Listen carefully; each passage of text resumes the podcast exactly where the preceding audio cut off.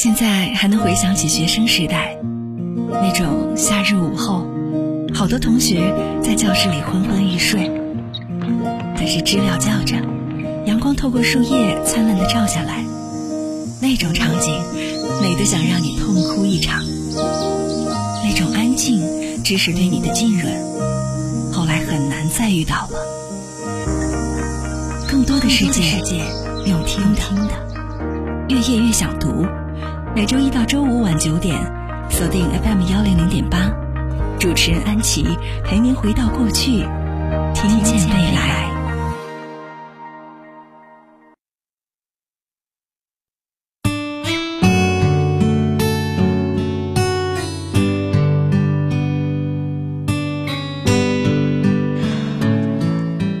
大家好，我是您的朋友安琪。每周一到每周五晚上的九点钟，我都会在 FM 幺零零点八这边陪伴着您。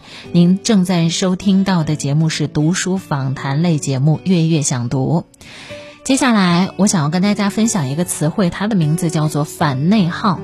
真正厉害的人都是反内耗的人。那究竟什么样的人叫做反内耗人呢？或者说什么样的状态叫做反内耗的状态？我想先和大家分享哲学家的一句话：没有一种批判比自我批判更强烈，也没有一个法官比我们自己更严苛。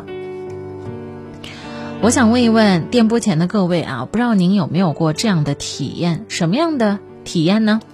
考试还没开始，就总担心自己考不过；工作稍稍有一点点的失误，就会辗转反侧，睡不着，担心领导不认可自己。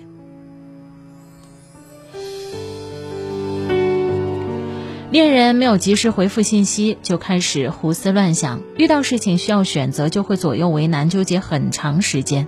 当你陷入到这样的情绪之中，就说明你正在经历着精神内耗。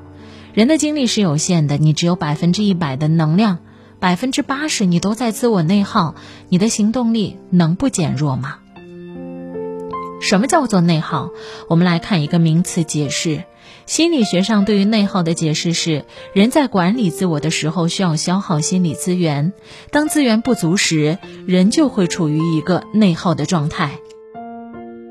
长期如此会让人觉得疲惫不堪、焦虑、犹豫、纠结、自责，这些看不见的内耗正在拖垮你的人生，让你累的不是生活和工作，而是你自己的内耗。法国思想家帕斯卡尔说过：“人是一根有思想的芦苇，人是有智慧的生命，因为我们的思考能力，文明不断发展。”可是，当我们的思考能力变成胡思乱想的时候，只会精神内耗。你呢？你会有精神内耗的时候吗？当你的领导稍微对于你的态度和表情有一点不太好的时候，你可以有一点反应，但反应不能太过激，太过激了就是内耗。当你发现自己有一件事情没有做到自己心目当中的尽善尽美的时候，你又会开始陷入到自责之中。如果我当初不那么做就好了。首先，世界上没有后悔药，你不会有重来一次的可能。其次，你为什么要不断的撕裂自己的伤口，在马上要愈合的伤口上再次撒盐呢？对你有什么好处？思想的内耗才是。最可怕的。如果您想和我成为朋友，非常的简单，您只需要来关注一下微信公众号，来搜索“主播安琪”，主播安琪，安呢是平安的安，琪是王字旁一个其中的琪，找到我，一起来聊聊天吧。